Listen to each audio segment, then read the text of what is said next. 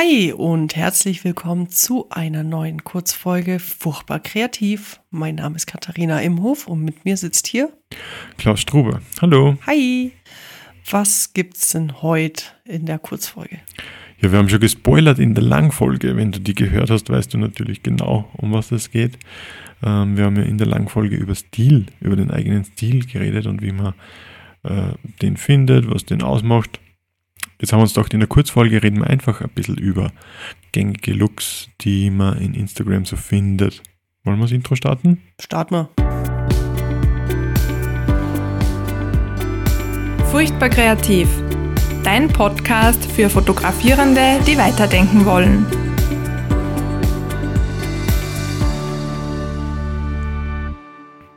Jo, hi nochmal. Also wir haben heute einfach mal ein paar Beispiellooks, die sehr, sehr oft in Instagram vorkommen, mitgebracht. Und ähm, ja, zeigen können wir sie dir nicht, aber wir können sie dir beschreiben. Und äh, ja, weil es ist ja wieder die Kurzfolge, also haben wir mal ein paar Beispiele, die uns auffallen, rausgesucht. Was ist denn das erste, Klaus? Das erste haben wir zum Teil schon erwähnt in der letzten Folge, also in den Folgen des letzten Monats, wo es auch um Farben gegangen ist. Und zwar, was man sehr stark sieht auf Instagram, ist das Teal and Orange. Teal and Orange, was heißt denn das eigentlich, Katha? Teal ist blau-grün und Orange äh, spricht für sich, denke ich. Genau, ist orange. Genau. Und das, das Spannende ja. bei diesen beiden ist, also wenn man sich jetzt mal einen Farbkreis vorstellt, dann ist dieses Teal und das Orange, das sind gegenüberliegende Farben. Also auf diesem Farbkreis. Und da sind wir eigentlich auch schon beim Thema, dass, ähm, ja, dass, dass man eigentlich einen Kontrast darstellt. Genau, also Teal und Orange liegen gegenüber, haben wir schon gehört. Und man versucht einfach die beiden Farben irgendwie ins Bild reinzubekommen.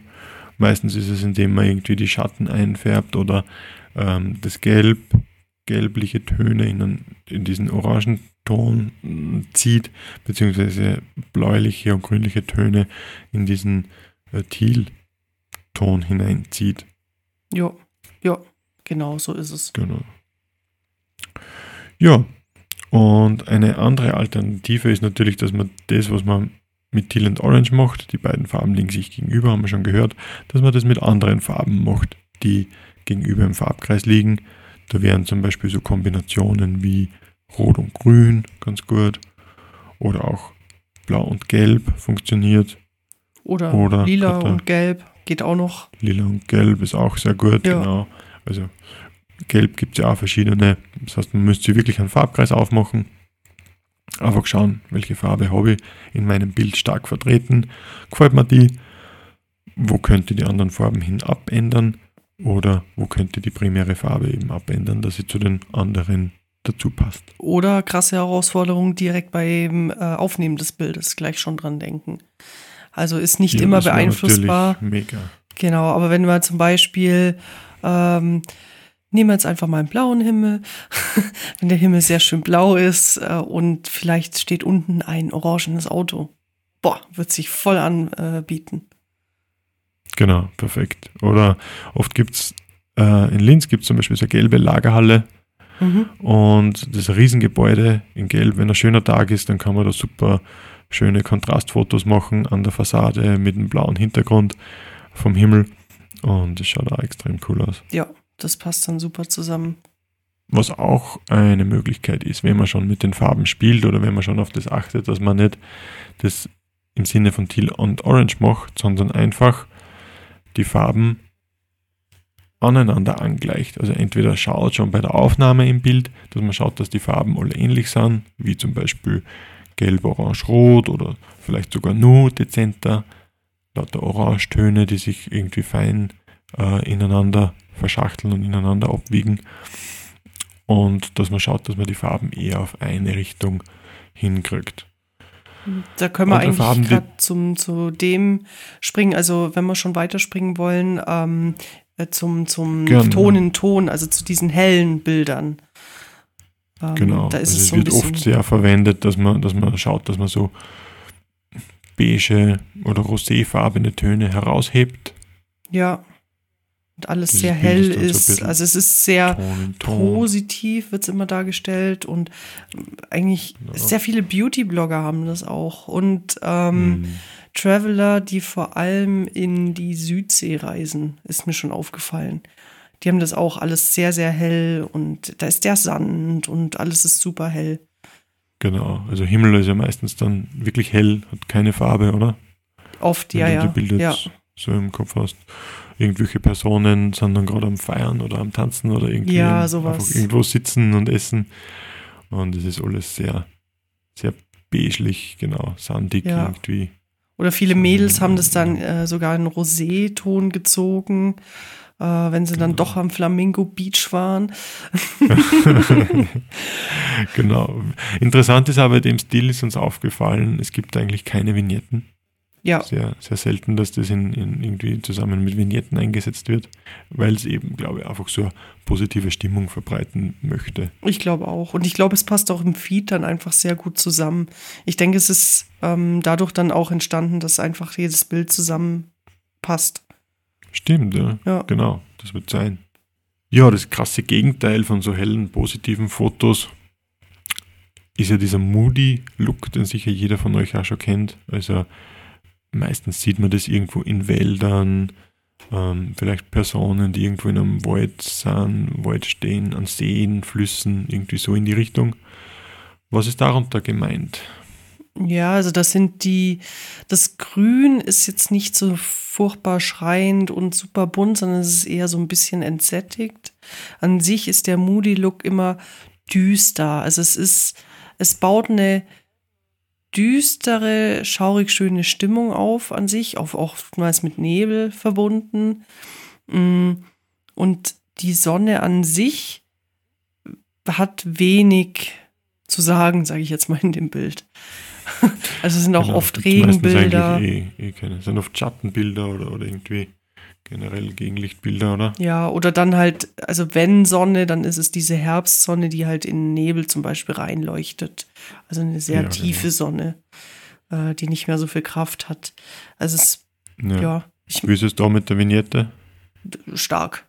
Meistens Me- stark. Meistens, meistens gut, wird sehr, sehr zentriert irgendwo auf die Bildmitte hin. Genau. Äh, Wir reden von der schwarzen Vignette, also nicht von der weißen. Ja.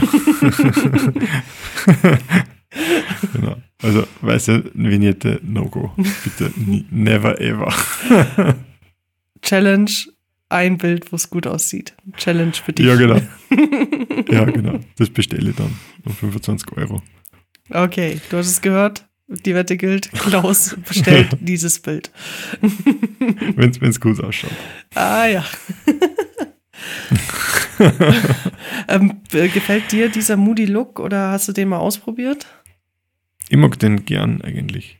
Also ich habe von dem auch auf jeden Fall mitgenommen, das haben wir noch nicht erwähnt, dass das Schwarz oft angehoben ist und so ein bisschen aschig wird, ein Mhm. bisschen gräulich aschig wird. Und vor allem dieser Teil aus dem Look, den haben wir für mich schon mitgenommen und habe ich sehr gern. Ja.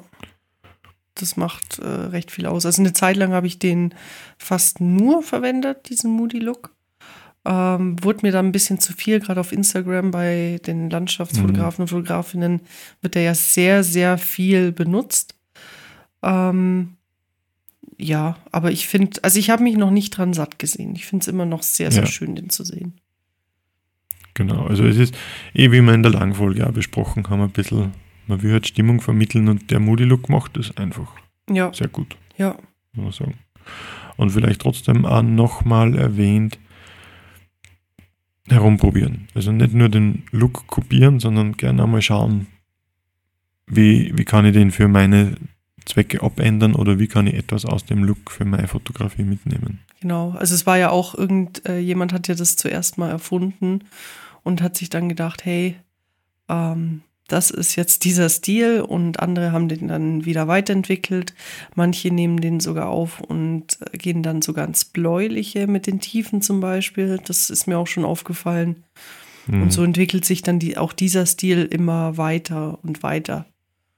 Und es ist so, dass Fotograf A oder, und Fotografin B, die beide vielleicht moody Look-Bilder haben, nicht unbedingt denselben Stil haben. Also das Mhm, kann sich mhm. durchaus unterscheiden. Genau. Jo, Kontrast ist runter beim Moody Look, haben wir auch eher festgestellt. Meistens, Ähm, ja. Eh klar, weil es einfach auch wenig helle Punkte gibt im Bild, weil es ja eher dunkel ist. Ja, ja, genau. Das ist. Es es sind auch Was wenig andere vorherrschende Farben. Also wenn mal eine Genau. Farbe dran äh, kommt, dann ist es meistens entweder sticht die total raus, wie ein Gelb oder ein Rot, oder sie Mhm, fügt so sich sehr, ja, oder sie fügt sich sehr, sehr schön ins Bild ein. Also wie äh, ein Braunton oder so. Mhm, mhm, genau. Das geht dann ganz gut. Ein, einen haben wir, glaube ich, noch, oder? Einen Look. Einen haben wir noch. Ja, genau. Ein Welchen? Filmlook. Filmlook, ja. Den Und was der macht, das kennt ihr wahrscheinlich auf jeden Fall schon aus Filmen. Ähm, da ist die Sättigung auch etwas rausgenommen meistens. Das ist jetzt, es gibt natürlich verschiedene Filme, demnach gibt es auch verschiedene Filmlooks, aber wenn man die so über den Daumen bricht und sich überlegt, wo das herkommt, das kommt ja eher von den alten Filmkameras. Und die waren natürlich, beziehungsweise die Filme waren es eigentlich, die waren natürlich noch nicht so, wie, wie heutzutage die Kameras sind und was in der Nachbearbeitung möglich ist. Insofern ist der eigentliche Filmlook meistens ein bisschen entsättigt, weil einfach die Farben noch nicht so kräftig angezeigt wurden. Meist ein bisschen äh, wie vorher der Kontrast runtergedreht oder nicht so stark vorhanden. Und körnig. Körnig, Ja. genau. Also das ist so ein bisschen das, glaube ich, was das ausmacht, dass so ein bisschen körnt. Auch wieder manchmal das Schwarz so ein bisschen hochgezogen ist, ein bisschen aschig ist. Die Tiefen dafür ein bisschen runtergezogen sind. Aus meiner Sicht zumindest habe ich das öfter mal wo gesehen. Das kannst du, glaube ich, kannst du das unterschreiben oder nicht ganz, glaube ich, gell, hast du gesagt. Ähm, ja, ja, kommt halt auch wieder drauf an. Ähm, ich bin gerade noch gedanklich bei der Körnung und habe mir so überlegt, Mhm. warum ist denn das so? Also ich habe eine Theorie, dass es einmal wegen dem Staub halt ist, der auf den Filmen früher lag. Mhm. Und Oder generell vor dem Projektor und dem Projektor, Schnitt genau, der hat ja nicht die Abbildungsleistung wie jetzt. Und was mir aufgefallen ist, dass ich manchmal irritiert bin, wenn Bilder diesen, diesen Cinematic Look haben, aber wenig Körnung. Dann bin ich auf einmal irritiert. Also ist mir schon aufgefallen, weil ich das einfach erwarte, dass dann da eine Körnung drin ist. Mhm. Ähm, also es Mhm. ist nicht schlecht, dass ich da dann irritiert bin. Da bleibe ich schon länger bei dem Bild hängen. Ähm, zack, Körnung Aber raus. ist bei sicher neu, ja. Das stimmt. Ja. Deshalb, ich war grad Kleinigkeit, hast du- gedanklich da noch. Hast du mit dem schon gearbeitet? Ja, bei Porträts mag ich es manchmal, wenn so ein bisschen Körnung drin ist. Ähm, da, da ist die Irritation dann bei mir drin, wenn es auf einmal so super clean ist. Dann geht es wieder für mich in Richtung Werbung, was ich nicht unbedingt bei jedem Porträt haben möchte. Mhm. Also deshalb, manchmal kommt ein bisschen Körnung rein. Weiß nicht du, wie arbeitest du mit der? Ich würde jetzt bei dir spontan sagen, dass du eher nicht verwendest. Mm, Na, habe ich eigentlich noch nicht viel herumprobiert da mit dem. Ja. Wäre mal interessant, Ja. werde ich mir mal vornehmen für die Zukunft. Ja, es wird halt auch schnell zu viel, ne? Das ist ja auch immer das Ding, wenn man es wieder zu Genau. regelt. Am, am Anfang bestimmt. Also wenn ich jetzt anfange, das probieren, wird es am Anfang sicher zu viel. das bestimmt. Immer, wenn man einen neuen Schalter, einen neuen Regler ausprobiert. Ja, den erstmal richtig nutzen. Genau. Ja, also es gibt, äh, ja, es gibt ja auch noch Tausende bis aber Millionen andere Stile noch bei Instagram, aber das sind halt die, die uns jetzt vor allem eingefallen sind, die vorherrschend sind. Wir sind natürlich in der Fotografen-Bubble. Ähm, vielleicht in der anderen Bubble sieht es ganz anders aus. Da wird vielleicht komplett anders bearbeitet oder auch gar nicht. Ähm, gibt es jetzt auch diesen Trend auf Instagram, dass man gar nichts mehr bearbeitet. Ja, also wir wollen mit dieser Folge vor allem einladen, dass du das dann ausprobierst und uns die Ergebnisse dann auch mit dem Hashtag Furchtbar kreativ. Tags, genau. Oh, wir enden schon den anderen Satz. Äh, dass wir das dann eben sehen und dann auch äh, in der langen Folge drüber reden. Jetzt in der letzten haben wir gar nicht über Bilder geredet, aber wir brauchen mal wieder Nachschub, dass wir wieder über mehr Fotos reden können. Genau, genau. Also jede Menge Fotos, jede Menge Stile wollen wir sehen. Vielleicht wäre es auch cool, mal schauen, wie diese Resonanz ist. Vielleicht könnten wir mal wieder live machen. Wir waren ja schon einmal live auf Instagram Mhm. Fand ich cool. und ich glaube, das Thema wäre vielleicht ganz interessant. Aber das lassen wir uns noch offen, würde ich sagen. Ja, ja. Können wir mal Wenn schauen. ihr fleißig taggt, steigt die Wahrscheinlichkeit. Auf jeden Fall. Dann haben wir ein paar Bilder, worüber wir reden können. Also deshalb gerne posten mit dem Hashtag furchtbar kreativ. Und wenn es halt gar nicht in dein Feed passt, dann drückt mal ein Auge zu und empfang es auch gerne per Nachricht. Genau. Alles klar. Genau, bis dahin folg uns auf dem Account äh, und im Podcast. Also ja, einfach überall, wo du uns siehst, einmal folgen drücken, Hashtag furchtbar kreativ posten, at furchtbar kreativ folgen und Podcast abonnieren, bewerten. Einfach mach schöne soziale Sachen, damit es uns besser geht und wir weiterhin tollen Content liefern können. Das, das wäre super. Tja, lass mal's gut sein. Passt. Kurzfolge haben wir doch im Kasten. Und dann gibt's, äh, ja, gibt's, oh Gott, ich kann schon nicht mehr reden. Auf jeden Fall wünsche ich dir einen schönen Abend oder einen schönen Morgen, Mittag, Nachmittag, ja. hm. Genau. Nacht. Nacht. Haben wir schon. Haben wir schon, Ja. ja.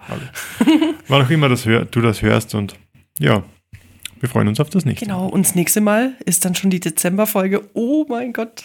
Am 1. 1. Dezember kommt dann die äh, Dezemberfolge raus. Da haben wir uns was, da haben wir uns was Tolles überlegt. Sei gespannt und hör rein. Bis dann. Tschüssi. Ciao. Das war Furchtbar Kreativ, dein Fotopodcast mit Klaus Struber und Katharina Imhof. Und jetzt bist du an der Reihe. Versuch dich an den Tipps, zeig uns deine Ergebnisse oder teile uns einfach deine Meinung mit. Du findest uns auf Instagram unter @furchtbarkreativ. Wir freuen uns auf dich, wenn du das nächste Mal wieder dabei bist. Bis dahin, eine kreative Zeit.